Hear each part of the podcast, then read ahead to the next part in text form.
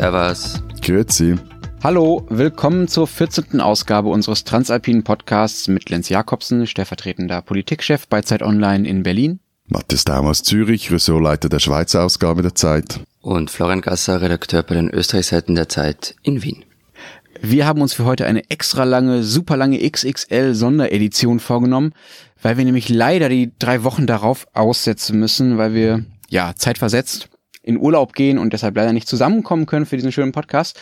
Deshalb machen wir heute eine extra lange Ausgabe, um über die Pause ein bisschen hinwegzutrösten und reden auch nicht nur über zwei Themen wie sonst, sondern über drei Themen. Und zwar reden wir über die Krise oder sagen wir besser den Wandel der grünen Parteien in unseren Ländern. Wir reden über Tierhaltung und die Veränderungen, die es da gibt in unseren Ländern.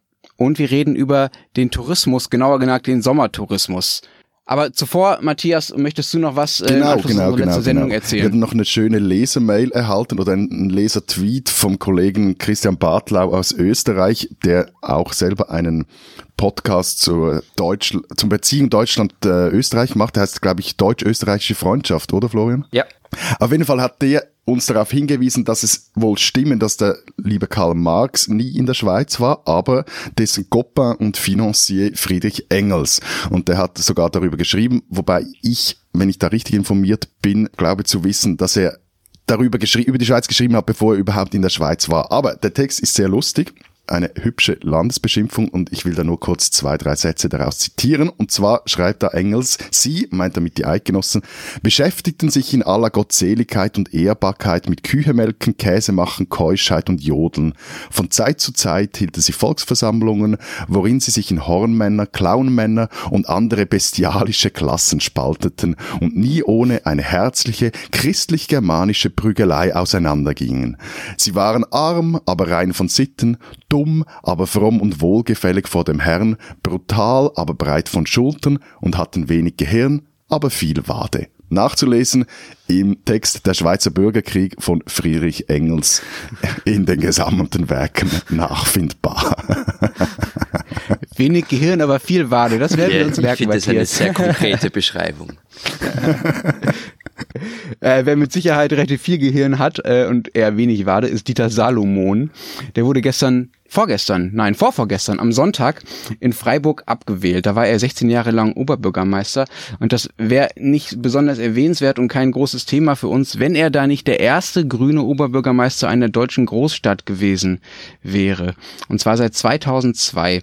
Salomon war ein vergleichsweise konservativer, bodenständiger Grüner und ist jetzt abgewählt worden. Und äh, das ist deshalb spannend, weil in Innsbruck gerade genau das Gegenteil passiert ist, wenn ich es richtig verstanden habe, Florian. Da ist ein alter Grüner gerade zum Oberbürgermeister gewählt worden, ja? Naja, das Wort Oberbürgermeister gibt's in Österreich nicht. So fangen wir mal ah. an. Ah, das ist ganz einfach ein Bürgermeister. Aber ja, also ich muss gestehen, ich habe über ihn geschrieben vor zwei Wochen. Wir haben ihn ja auch im Podcast schon mal erwähnt. Ja, wie, wie heißt, heißt er denn? Georg Willi heißt der Mann. Und irgendwie sagen alle, naja, chancenlos ist er nicht, aber es braucht so ein mittleres politisches Wunder, dass er gewinnt. Und er hat tatsächlich gewonnen. Und zwar relativ eindeutig mit 53 Prozent. Ja, ich muss gestehen, war, war überraschend. Und was jetzt zu beobachten ist, die, also den Grünen in Österreich geht es ja grundsätzlich nicht gut. Die sind auch aus dem Parlament geflogen, das haben wir schon mehrfach erwähnt. Und jetzt reüssiert ein Mann, der als konservativer, bürgerlicher Grüner gilt, der seit drei Jahrzehnten in der Politik ist, auch bekannt ist. Und genau so jemand wurde nun zum Bürgermeister gewählt in einer doch relativ konservativen Stadt, in der eigentlich bislang immer die Konservativen den Ton angegeben haben. Aber sag mal, wie, wie hat er den Wahlkampf gemacht? Also zum Beispiel, wenn ich mir jetzt vorstelle, Innsbruck ein Grüner macht Wahlkampf, dann kämpft er gegen den äh, Transitverkehr, gegen äh, irgendwie eure Olympischen Spiele, die ihr veranstalten wolltet, oder wie macht ein Grüner in Innsbruck Wahlkampf, dass er dann gewinnt? Ähm, also die Olympischen Spiele waren ja schon gegessen, als der Wahlkampf begonnen hat. Da gab es ja eine Volksbefragung, die dagegen ausging. Äh, die Transitgeschichte, die ist für ganz Tirol relevant, die ist jetzt in Innsbruck nicht so wichtig bei Wahlen, aber natürlich der Verkehr, also Innsbruck hat ein, ein furchtbares Verkehrsproblem.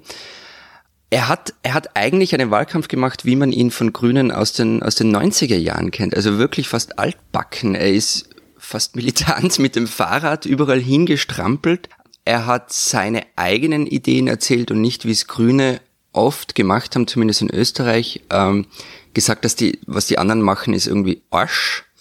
und man selber hat recht, das hat er nicht getan, er hat, ist überhaupt nicht auf den politischen Gegner eingegangen. Also das, das lustigste Plakat, das irgendwie war die größte Pointe, wo ein Willi da ein Radweg, ähm, aber das war's dann auch schon mit, mit Witzen. Aber, also aber trotzdem schnell, wenn ich jetzt impertinent wirke, aber egal, ja. wie, wie, aber mit Radwegen wird man jetzt also Bürgermeister in Innsbruck. Das ist ja aber ganz klassische Milieupolitik der, der, der Grünen. Und Hauptsache wohnen. Velo. Und, und wohnen. Und wohnen. Das war das große Thema. Innsbruck ist ja das teuerste Pflaster Österreichs. Und damit hat er schon, vermute ich mal, es gibt jetzt keine, keine Wählermotivbefragung, aber damit hat er schon massiv gepunktet, dass er gesagt hat, die Wohnungspreise in Innsbruck sind ein Wahnsinn, äh, Spekulation muss durchgefahren werden, wir brauchen mehr sozialen Wohnbau. Hm. Ist ja interessant, das äh, ist ja nicht das erste Mal, dass ein, sagen wir mal, konservativer, grauhaariger Grüner irgendwas gewinnt. Wir haben bei uns in Deutschland Winfried Kretschmann, der in Baden-Württemberg Ministerpräsident ist und da mehr Stimmen bekommen hat als die CDU und vor ein paar Jahren als die SPD. Wir haben in Deutschland ein paar grauhaarige grüne Oberbürgermeister äh, und wir haben ja auch einen Bundespräsidenten in Österreich, Florian, der ja, ja. auch schon in eine ähnliche Richtung gegangen ist. Ne? Also sind genau. die alten Grünen äh, quasi die neuen Grünen, sind das diejenigen, die die Partei neu aufstellen?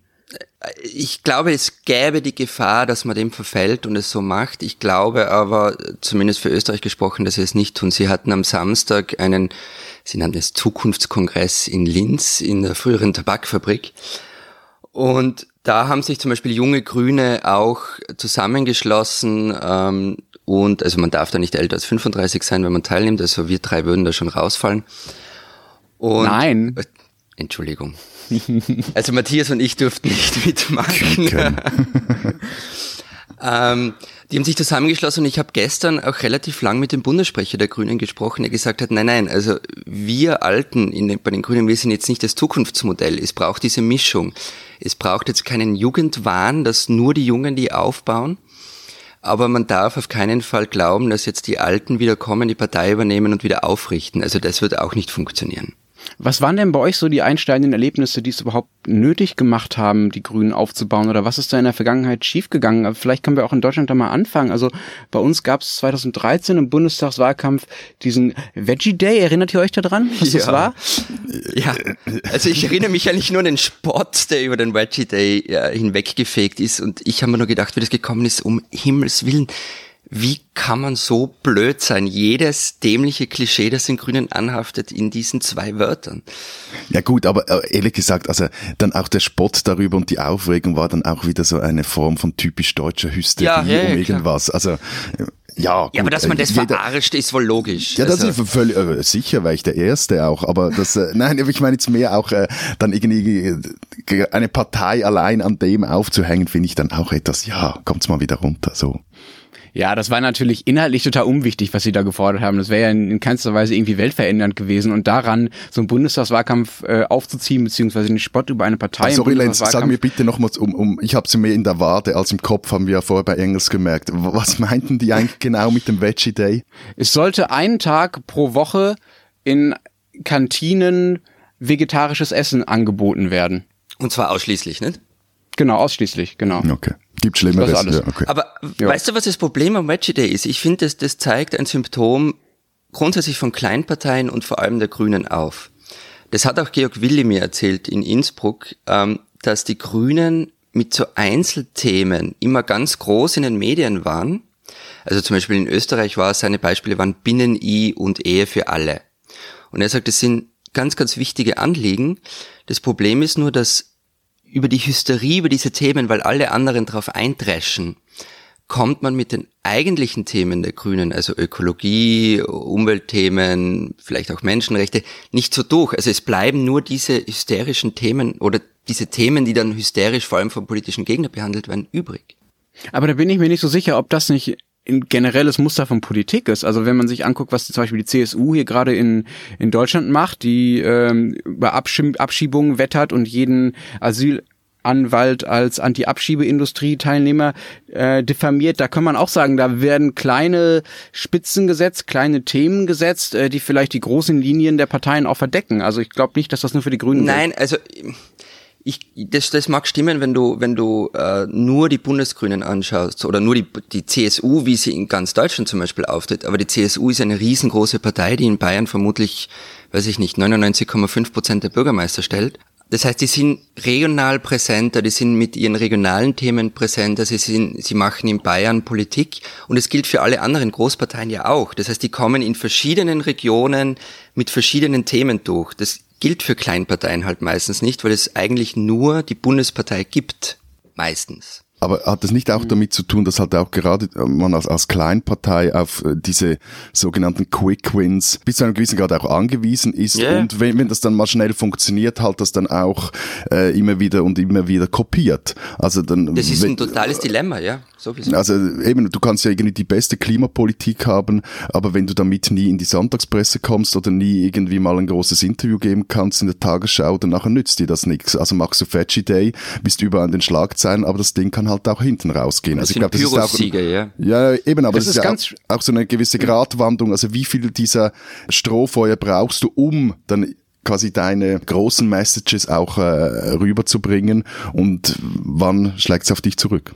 Ja, was ja interessant ist, der, der neue Parteivorsitzende der Grünen in Deutschland, der hat im Prinzip böse gesagt, wobei er das wahrscheinlich gar nicht als böse empfände, gar nicht so die Message, die er unter die Leute bringen will, ja. Also der geht nicht hin und sagt so, Leute, da und da und dafür stehen die Grünen und deshalb wählt uns bitte, sondern er versucht das ganz umzudrehen und das klingt jetzt ein bisschen floskelig, aber erstmal wieder zuzuhören. Ja? Also er hat äh, zu diesem zum Veggie Day gesagt in dem Interview, das in der Zeit erschienen ist diese Woche, wir haben erkannt, dass es darum geht, wieder stärker Politik im besten Sinne zu machen, erklären, zuhören, um Mehrheiten zu kämpfen, statt im eigenen Milieu zufrieden zu sein und darum politische Leitplanken zu setzen, statt Menschen umzuerziehen. Genau, und das ist zum Beispiel auch etwas, was Georg Willi gemacht hat. Ich, ich habe den begleitet im Wahlkampf und der hat, da kamen irgendwie stramme FPÖ-Wähler, die ihn nie wählen werden. Und er hat dann irgendwie nicht gesagt, du, du liegst falsch. Alles, was du sagst, ist falsch und ich, ich habe recht. Sondern er hat, er hat sich da wirklich 10, 15 Minuten Zeit genommen, hat ihnen zugehört und hat erst dann angefangen, okay, du hast also dieses und jenes Problem. Du glaubst, es ist gelöst, wenn es keine Flüchtlinge mehr gibt in Österreich. Ich habe folgenden Vorschlag. Also der ist dann wirklich konkret auf diese einzelnen Probleme eingegangen. Und ich glaube schon, dass die Grünen zumindest den Nimbus hatten, genau das nicht zu tun, sondern einfach nur ihre Forderungen und ihre Visionen in einer besseren Welt hinaus zu plärren und vielleicht vergessen haben, ein bisschen zuzuhören, auch wie du sagst, wenn es pathetisch klingt.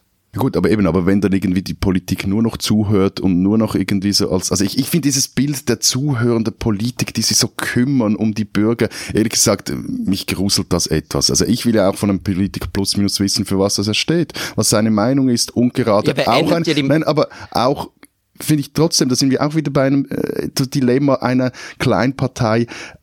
Also soll sie dann gar nicht, ähm, also bleiben wir bei der Klimapolitik zum Beispiel, sollen sie dann einfach nur noch das Machbare fordern oder sagen, hey nein, wir sind da irgendwie, müssen Speerspitze sein und müssen da irgendwie wirklich auch die maximalen Forderungen stellen, weil die anderen das nicht machen. Es gibt genug Kompromisse zum Beispiel jetzt auf diesem Gebiet.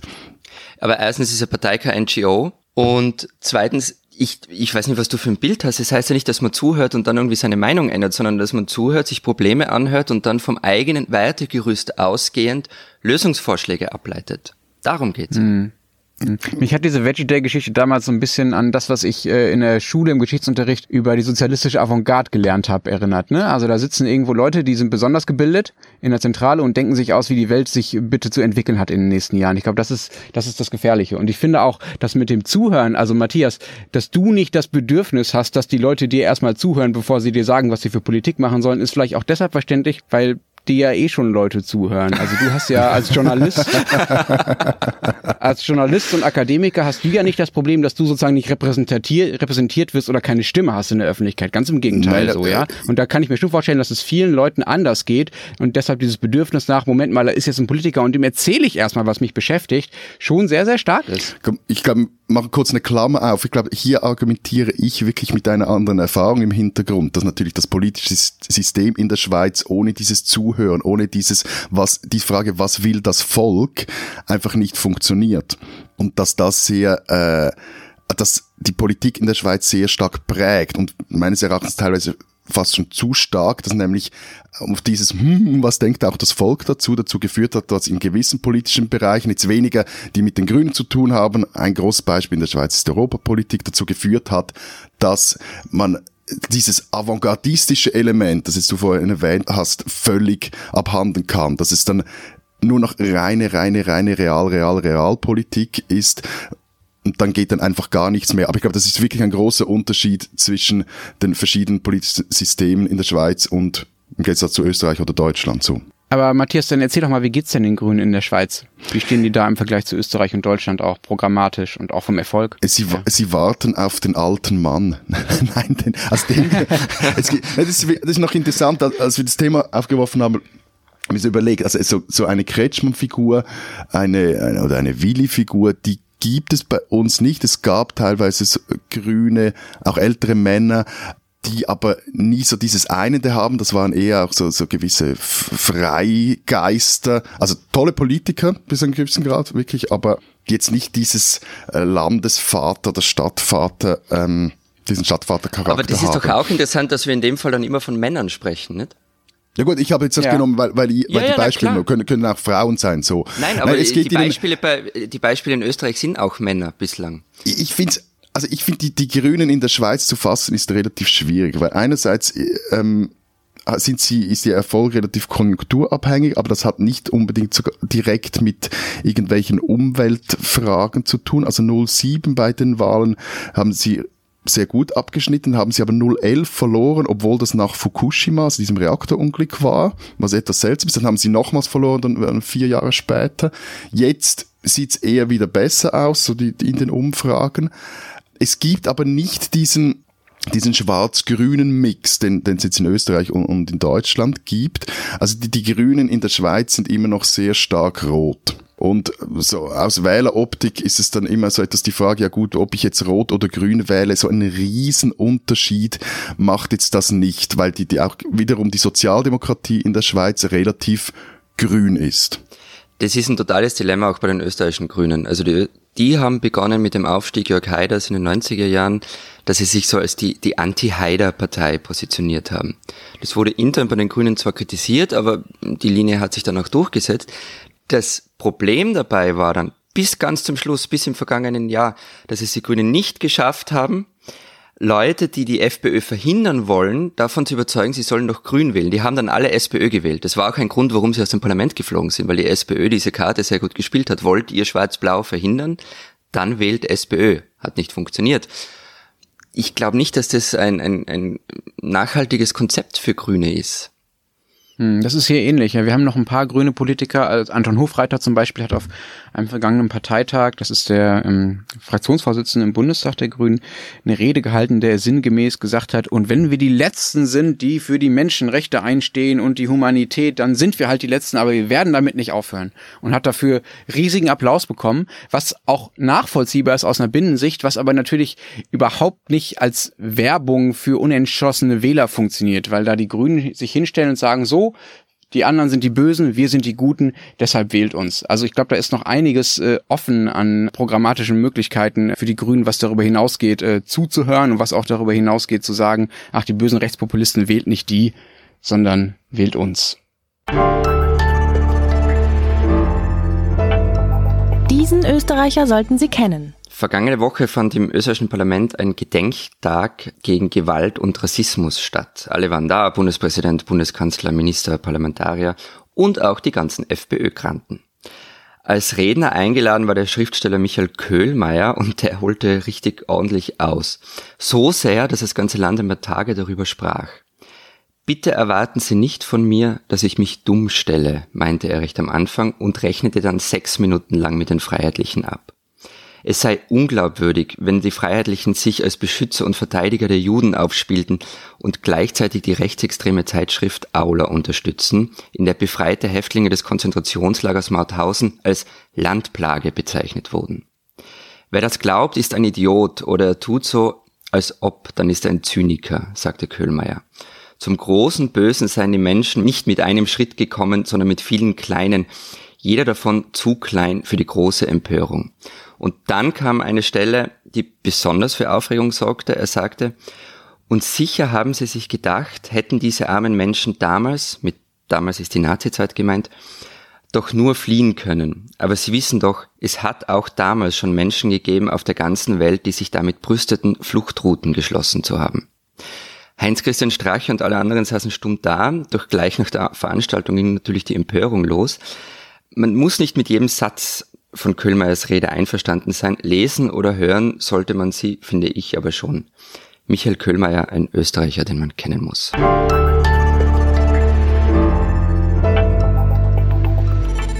Apropos Veggie Day, ähm, wo wir darüber vorher gesprochen haben, am Wochenende zogen wieder Grillschwaden durch unsere Siedlung und gleichzeitig habe ich eine Statistik gesehen, die ich gedacht habe, das, das müssen wir mal untereinander besprechen.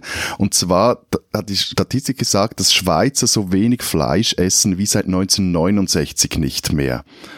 Wie, wie, wie sieht das in euren Ländern aus? Also hat sich der Veggie Day eigentlich zwar in Empörung aufgelöst, aber am Schluss in der ganzen Gesellschaft durchgesetzt? Nein. Ganz einfach nein. nein. Also wir, wir essen Fleisch und das wirklich nicht zu wenig. Ich habe eine Statistik gefunden, laut der jeder Österreicher in seinem Leben fast sechs Tonnen Fleisch vertilgt. Also sechs Elefanten. Ja, yeah, und in der EU sind wir auf Platz drei beim Fleischkonsum und es sind rund 65 Kilo pro Kopf. Ich habe sogar eine Statistik gefunden, die von 100 Kilo spricht, aber also der Vergleichswert dürfte 65 ja, Kilo Das hängt, glaube ich, ein bisschen davon ab, ob man die, sagen wir, die Folgeprodukte, also das, was aus dem Fleisch so produziert wird für Tiernahrung und so mitzählt. Ja. Genau, aber also für 60 Kilo ist schon viel, finde ich. Ja, finde ich auch. In Deutschland sind 60 Kilo pro Person. Und wenn man dann noch mit einrechnet, dass es ja sowohl in Österreich als in Deutschland mittlerweile auch so ein paar Vegetarier gibt, dann kann man davon ausgehen, dass es, äh, ja, gut ein Kilo bis anderthalb Kilo Fleisch sind, die normale Fleischesser in unseren Ländern pro Woche mal ebenso verdrücken. Das heißt so, ja, also ist so, also so 200 Gramm Fleisch am Tag, also eigentlich jeden Tag so ein Schnitzel, ne? Also so. bei uns, bei uns nur kurz sagen, in der Schweiz sind es 50 Kilo. Also etwa 10, 50. 50 Kilo im Jahr. Ja, das ist ja deutlich Person. weniger. Das ist deutlich ja. weniger, was, ja. Was aber, Verzeihung, was ich noch vergessen habe dazu zu sagen, weil du gesagt hast, der Fleischkonsum in der Schweiz ist gesunken, in Österreich ist, sinkt er eigentlich nicht. In Deutschland also, auch nicht, ist ja. konstant seit 10, 15 Jahren mindestens. Ja. ja. Und noch eine interessante äh, Illustration, äh, weil ich die ganz anschaulich fand dieser Fleischatlas der Heinrich-Böll-Stiftung, ähm, das ist so eine Studie dazu, die so eine Stiftung bei uns rausgegeben hat, ähm, die hat das mal umgerechnet und hat gesagt, dass ein Deutscher in seinem Leben 635 bis 715 Tiere verbraucht, also aufisst, kann man sagen, ja. Die töten wir, also jeder, jeder Einzelne tötet quasi so viele Tiere, um sich davon zu ernähren im Leben. Beziehungsweise lässt töten, das ist ja eigentlich das Fatale denn das, ob das 635 oder 715 Tiere sind im Leben, hängt übrigens auch davon ab, was man so für Fleischarten isst. Ne? Es ist ja auch unterschiedlich, ob man Schweinefleisch oder Hühnerfleisch oder Rindfleisch ist. Also bei uns sind, ist es so, dass 38 äh, Kilo Schwein gegessen wird pro Person im Jahr, 11,6 Kilo Geflügel und 9 Kilo Rind. Wie ist das bei euch? Ähnliche Verteilung oder? Also in der Schweiz ist auch Schweinefleisch am beliebtesten und zwar mit großem Abstand. Das hat mich irgendwie auch noch etwas überrascht, aber sehr wahrscheinlich hat es auch viel damit zu tun, dass halt in vielen dieser verarbeitenden Fleischprodukte sehr viel Schweinefleisch drin ist und das Geflügel hat seit einigen Jahren dem Rind den Rang abgelaufen und das hat auch dazu geführt in den, äh, also das sieht man teilweise auch im Land, weil Geflügelfleisch oder Geflügelproduktion gab es noch nicht so viel in der Schweiz und jetzt wurden in den letzten Jahren so riesige Masthallen für Poulet vor allem oder für, für Hühner äh, gebaut. Hat aber auch Geflügelfleisch hat immer noch den, den höchsten Importanteil neben dem Lammfleisch am, am Fleischverbrauch. Schweinefleisch wird vor allem, das ist hauptsächlich äh, inländische Ware. Rind wird auch noch äh, etwas importiert, halt vor allem so dieses US-Beef oder Südamerika, Uruguay oder Argentinien so. Mhm. Also bei uns ist die Verteilung ganz ähnlich. Schweinefleisch ganz vorne, Geflügel, Rind in der Reihenfolge. Die Masse ist halt bei uns nur höher als bei euch. Übrigens, Fun Fact. Ähm, die erste Speckproduktion in quasi industriellem Maßstab in Europa vermutet man in Hallstatt in Oberösterreich vor 3000 Jahren. Dort wurden im, im vergangenen Jahr zigtausende Schweineknochen gefunden. Und das hat ein bisschen stutzig gemacht, weil eigentlich gibt's in der Umgebung im Winter gar nicht ausreichend Futter für derart große Schweineherren. Es muss also schon vor 3000 Jahren in Oberösterreich irgendein so logistisches System gegeben haben, äh, damit die Tiere dorthin getrieben werden und dann dort verarbeitet werden. Also offenbar auf dem Gebiet des heutigen Österreichs hat man immer schon sehr gern äh, Fleisch gegessen. Und viel. Aber Matthias, kannst du denn erklären, warum das in der Schweiz zurückgegangen ist? Oder warum in der Schweiz generell weniger Fleisch gegessen wird als bei uns? Ich glaube, das sind verschiedene äh, Faktoren. Jetzt, jetzt, jetzt rede ich mich etwas raus bei der, der Erklärung. Nein, ich glaube, ein Teil ist sicher, dass das Fleisch in der Schweiz auch verhältnismäßig teuer ist. Also Fleisch kostet im Gegensatz zu Deutschland 152 Prozent mehr. Also das ist das eine, sehr wahrscheinlich der Preis und das andere ist sicher auch der Lifestyle. Also dieses äh, Fleisch gilt nicht jetzt als ungesund, aber diese, ja, was ich vorher irgendwie so etwas äh, salopp gesagt habe, ich glaube, dieses Veggie Dating, das ist hier schon auch in breiten Kreisen der Bevölkerung angekommen. Es muss nicht immer Fleisch auf dem Teller sein. Es gab mal einen Werbeslogan der Fleischindustrie hier, Fleisch, alles andere ist Beilage, den haben sie dann irgendwann mal gecancelt, weil sie gemerkt haben, dass die Leute durchaus auch, ich finde den super, als, als Werbeslogan. Das ist fast, das ist fast so schön wie dieses Heinz-Strunk-Buch hier in Deutschland, Fleisch ist mein Gemüse. Aber alles andere ist Beilage, und immer haben sie dann mal gemerkt, ja gut, die Leute essen auch halt gerne einfach nur die Beilage ohne das Fleisch. Also ich glaube, es hat auch sehr viel mit, mit Lifestyle zu tun, ähm, so und eben auch, auch mit dem Geld. Und das äh, Interessante ist aber, wenn man über den Preis spricht beim Fleisch, da ist es etwas unklar, wieso dass das so viel teurer ist. Das eine sind, es gibt Studien, die sagen, das sei nur wegen den hohen Importzöllen, gleichzeitig aber wird das, wie ich vorher gesagt habe, ein sehr hoher Anteil der Fleischproduktion findet im Inland statt.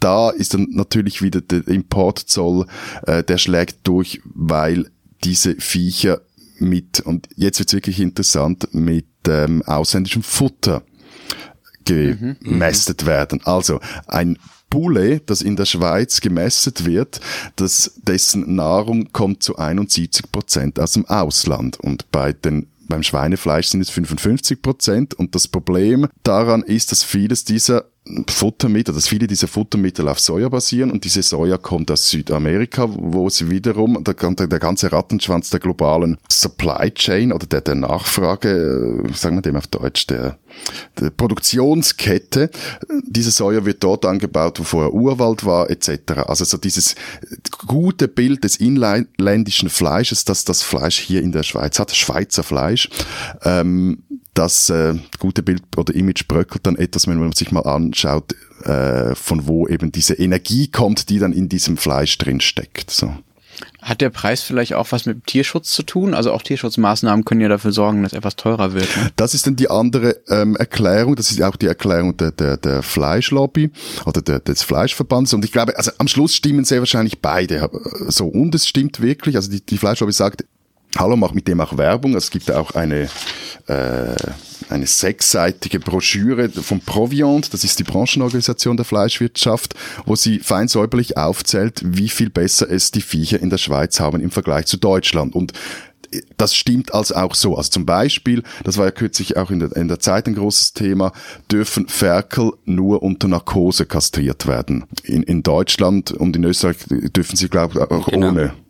Ne, mit Schmerzmittel ist bei uns so die Vorgabe. Äh, ja, in Deutschland kommt das, ne? Also ab 2019 19 darf auch nur noch unter Narkose kastriert werden. Aber ich habe das, ähm, um das rauszufinden, was ich jetzt gerade so wissend erzählt habe, habe ich natürlich gegoogelt. Und als ich gegoogelt habe, Ferkel, Narkose, war nicht etwa der erste Treffer Verbot oder Gesetz oder Skandal oder das Video, sondern Anleitung. Ja, also so viel zur jetzigen Praxis.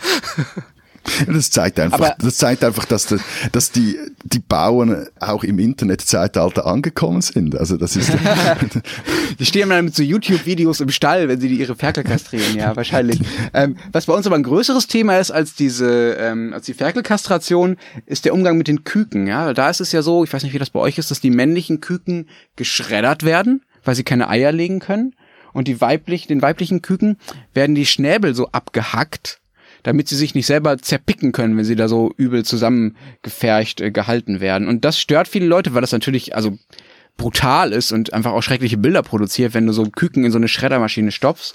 Und deshalb verändert sich da ein bisschen was. Also Rewe hat jetzt gerade angefangen, deutschlandweit Eier zu verkaufen, die genau das nicht mehr haben. Also wo in der Produktion die männlichen Küken nicht mehr geschreddert werden und den den Mädchen sozusagen die Schnäbel nicht mehr abgehackt werden. Also da, da ist aber uns am ehesten Dynamik drin, sozusagen, was den Tierschutz angeht, die Tierhaltung. Das gibt ja einen ganz, einen, einen ganz absurden Begriff, wie man dann diesen äh, Hühnern sagt. Das sind ja dann sogenannte Zweiweghühner mhm. die eben dann nicht mehr geschreddert werden, sondern also eines legt dann Eier und das andere liefert das Fleisch. Gibt es auch in der Schweiz jetzt Bemühungen, ähm, die auf den Markt zu bringen? Kann man auch die Eier kaufen, plus minus im selben Preis, wenn ich da richtig informiert bin. Also und aber das zum Beispiel das Schnäbelkopieren, also das ist jetzt auch wieder so ein Ding, das ist in der Schweiz verboten. Das darf mhm. man nicht. Mhm. Wie, wie ist denn euer eigener Fleischkonsum? Also ich, ich muss ja was gestehen und ich habe jetzt ein bisschen Angst vor den Online-Kommentaren, wenn ich das erzähle. Ich, ich, Beschimpfen Sie Florian unter alpen.zeit.de. Nein, aber ganz ernsthaft, ich, ich lege zum Beispiel bei Obst und Gemüse viel weiter darauf, dass ich saisonal einkaufe, dass ich regional einkaufe. Auch übrigens bei, bei Milch oder Eiern schaue ich, dass es keine Käfighaltung ist, dass es ähm, die und die Milchsorte ist. Und irgendwie bei Fleisch hat sich das zumindest in meinem Kopf einfach nicht durchgesetzt. Ich muss gestehen, ich achte da nicht wirklich drauf. Das hängt vielleicht wirklich auch damit zusammen, dass es bei uns, ich glaube in Deutschland ist es ja ähnlich, einfach extrem billig ist, Fleisch zu kaufen. Und ich, ich habe eine völlig unrepräsentative Umfrage so in meinem Bekanntenkreis gemacht in den vergangenen Tagen. Es geht vielen so wie mir. Also wir kaufen Fairtrade Kaffee und, und äh, keine Erdbeeren im Winter und was weiß ich was alles. Aber beim Fleisch ist zumindest in, in einigen Kreisen hat es noch nicht so wirklich angekommen. Auch bei mir nicht.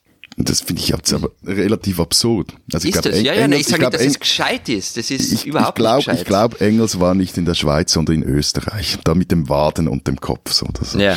Ähm, nein, aber vor allem, weil ja gerade, also ich finde gerade beim Fleisch schmeckst du ja wirklich den Unterschied. Also äh, Biofleisch, also Demeterfleisch, das, das hm. schmeckt am Schluss wirklich besser als dieses billig produzierte Industrie. Wobei Fleisch. Bio heißt nicht, dass nett mit den Tieren umgegangen wird. Also ja, aber grundsätzlich netter als, als in einer industriellen Produktion, das, das schon, schon, doch. Ja, ja. Nee, ich, ich, ich bin selber da relativ strikt, also ich esse über Mittag kaum mehr Fleisch und schaue sonst beim Einkaufen eigentlich re, ja doch sehr strikt darauf, dass das fast ausschließlich Bio oder Demeter ist.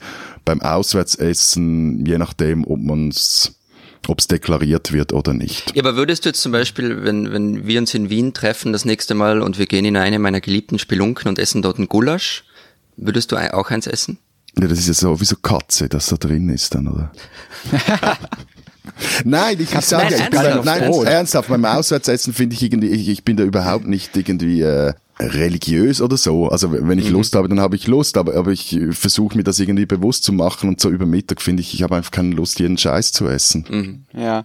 Ja, also ich bin da ähm, inkonsequent sozusagen, also genau zwischen euch beiden, zwischen Florian, der sich gar nicht drum schert, und Matthias, der äh, äh, bis wenn bis aufs Auswärtsessen alles vermisst. Ähm, ich bin da so, dass ich, wenn ich mittags in die Kantine gehe, esse ich ehrlich gesagt jeden Scheiß. Also da esse ich auch irgendwie Hacksteaks, wo ich keine Ahnung habe, was für Tiersorten da drin Wobei eure Kantine super ist, finde ich. Muss so ja, das stimmt. Die ist, die ist ganz gut. Aber wenn ich selber einkaufe, dann achte ich schon darauf, dass ich recht gutes Fleisch kaufe. Also, dass ich Biofleisch kaufe oder dass ich zumindest, sagen wir mal, so Fleisch aus der Region kaufe. Da weiß ich zwar auch nicht, wie viel Platz jetzt die Tiere da hatten, aber ich weiß, dass das zumindest nicht auch noch über ein paar tausend Kilometer angekarrt wurde, so. Mhm. Und dass es zumindest noch der deutschen Gesetzgebung einigermaßen unterliegt in der Herstellung. Und mir ist es auch deshalb recht wichtig, weil es ja noch einen zweiten Effekt hat, ne? Also, weil wenn man weniger Fleisch kauft, weil das teurer ist, dann schützt man ja auch zumindest ein bisschen mehr das Klima. Also nicht, dass wir da irgendwas retten oder irgendwas umkehren können, irgendwelche Trends, aber es leistet ja insofern einen kleinen Beitrag, weil ja in der Nahrungsmittelproduktion eigentlich nicht so umweltschädlich ist und so klimaschädlich ist wie die wie Fleisch, ja, weil das ganze Futter da reingeht, das ganze Düngemittel, die ganze Fläche dafür gebraucht wird, also das ganze CO2, was dafür rausgepustet wird, um ein Kilo Fleisch herzustellen, das sind echt gigantische Summen so. Deswegen hat das ein, das ist sozusagen der positive Nebeneffekt. Mir geht's da sogar fast eher um das Klima, ehrlich gesagt, als um die Tiere dann, dann, dann äh, verspreche ich euch, ich mache jetzt über die nächsten drei Wochen wenn, ähm, einen Versuch und werde beim Fleischkauf einfach ein bisschen besser achten und ich erzähle euch dann von meinen Erfahrungen. Und wegen Klima, eigentlich müsstest du dann, da dürftest du kaum mehr Rindfleisch essen wegen den furzenden Kühen genau. und ihrem Methangas. Die spinnen, die Schweizer. Bleiben wir doch gleich beim Thema Grillen oder äh, Grillieren, wie die lieben Schweizer sagen. Es ist leider so, es geht nicht anders. Die jungen Schweizer Männer sind Ferkel. Sie wollen zwar den großen Grillmeister spielen, wissen aber echt nicht, wie sie mit dem Fleisch richtig umzugehen haben. Die Folge, Männer zwischen 18 und 30 sind in der Schweiz am meisten von lebensmittelbedingten Durchfallserkrankungen betroffen. Kein Scherz. Das darf nicht sein, können, sagte sich das. Können die dann nicht alle diese, diese Armeeschokolade essen, die wir in der letzten Folge hatten, die gegen Durchfall hilft?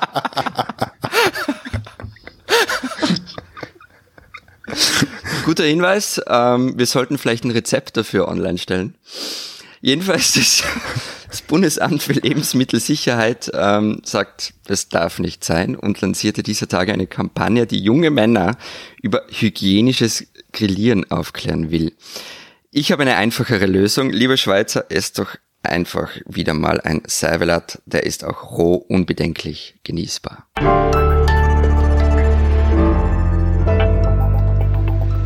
Wir reden über Urlaub. Matthias und ich äh, fahren in den nächsten Wochen. Ich wollte nämlich gerade sagen, du hast es falsch angeteasert, äh, ganz am Anfang. Es ist nicht so, dass wir alle drei in Urlaub fahren. Ihr fahrt in Urlaub. Ich bleib hier.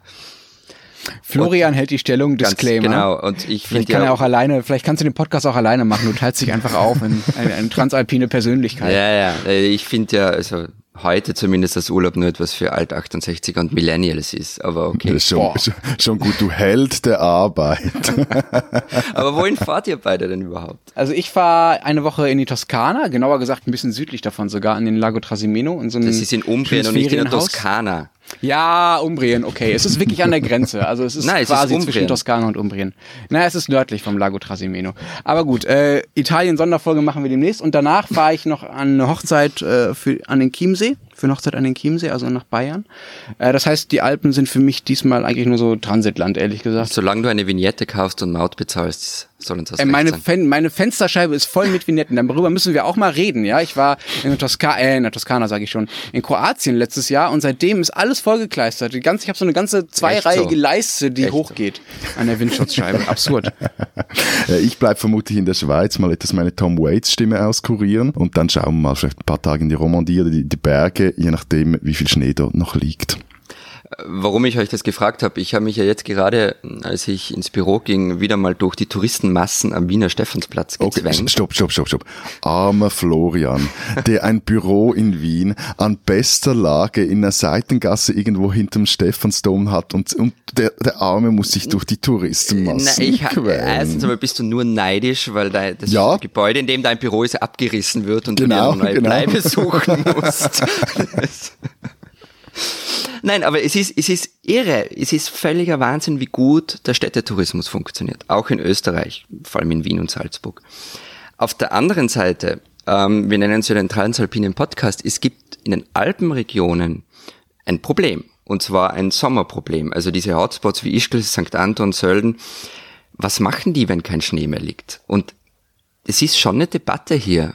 Also wie kann man den Sommer wieder attraktivieren in diesen Regionen und was macht man, wenn der Schnee dann mal wirklich ausbleibt? Gibt es die Debatte eigentlich auch in der Schweiz?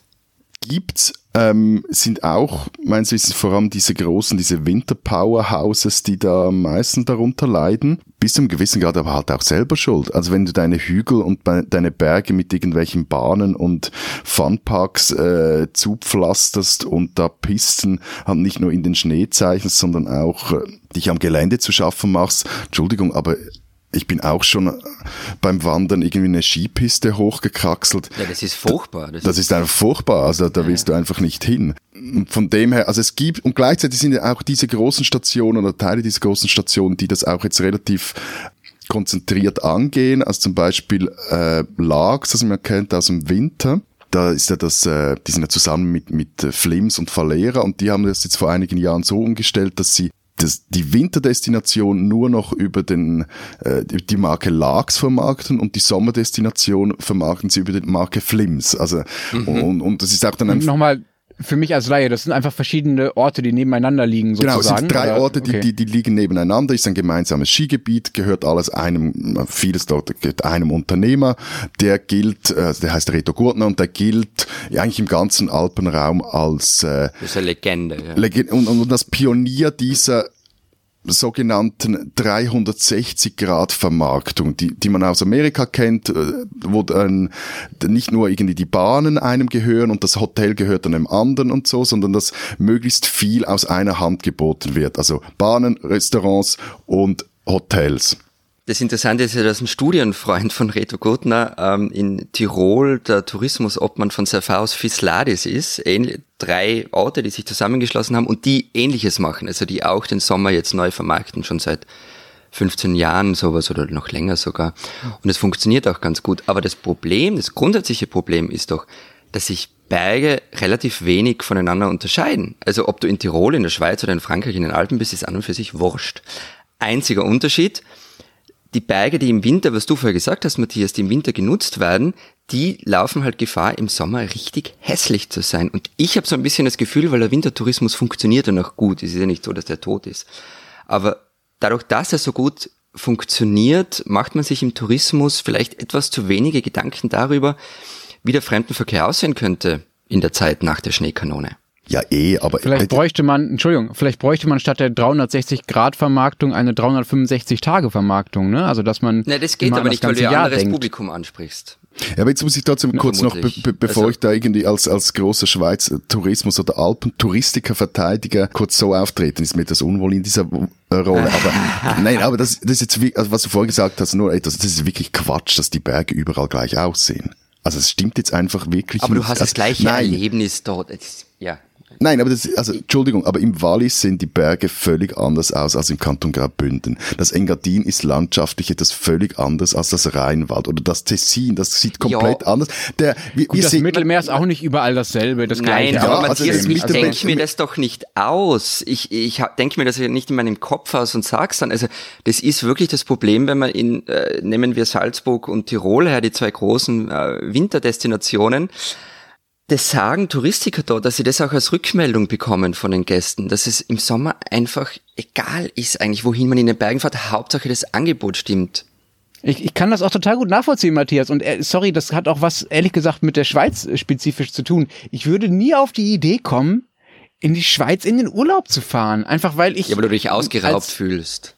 Äh, also ich habe eine Freundin in Zürich, die besuche ich mal und so, das ist okay, aber ich äh, fahre da nicht in die Berge zum Skifahren oder zum Wandern, weil das sind halt Berge und ja, die sind nicht identisch mit denen in Österreich oder in Südtirol oder in Bayern, aber sie sind sich schon sehr ähnlich und ich finde auch schöne Berge in anderen Ländern, ja. Und in der Schweiz ist halt einfach alles doppelt so teuer. Also ich verstehe wirklich nicht, warum ich in der Schweiz in den Bergen Urlaub machen sollte, wenn ich es auch ein paar Kilometer daneben in Österreich, Frankreich, Italien oder Deutschland machen kann. Äh, ich, ich wollte nur, weil sich vielleicht manche fragen, warum reden wir gerade über Winter- und Sommertourismus und was ist da das Problem? Ich, ich würde es gerade so gerne ein bisschen einordnen. Und dazu eine Frage an euch. Was glaubt ihr, ist die zweitgrößte Tourismusgemeinde Österreichs? An Nächtigungen. Also die, größte ist Wien und dann? Salzburg. Mm, Innsbruck? Gäh. Sölden. 4000 Einwohner, im Winter zwei Millionen Nächtigungen. was glaubst du, wie viel im Sommer? Hm, 200.000? 42.000. Wow. Also von solchen ja. Unterschieden reden wir hier. Und das, das ist das Problem und darum geht's.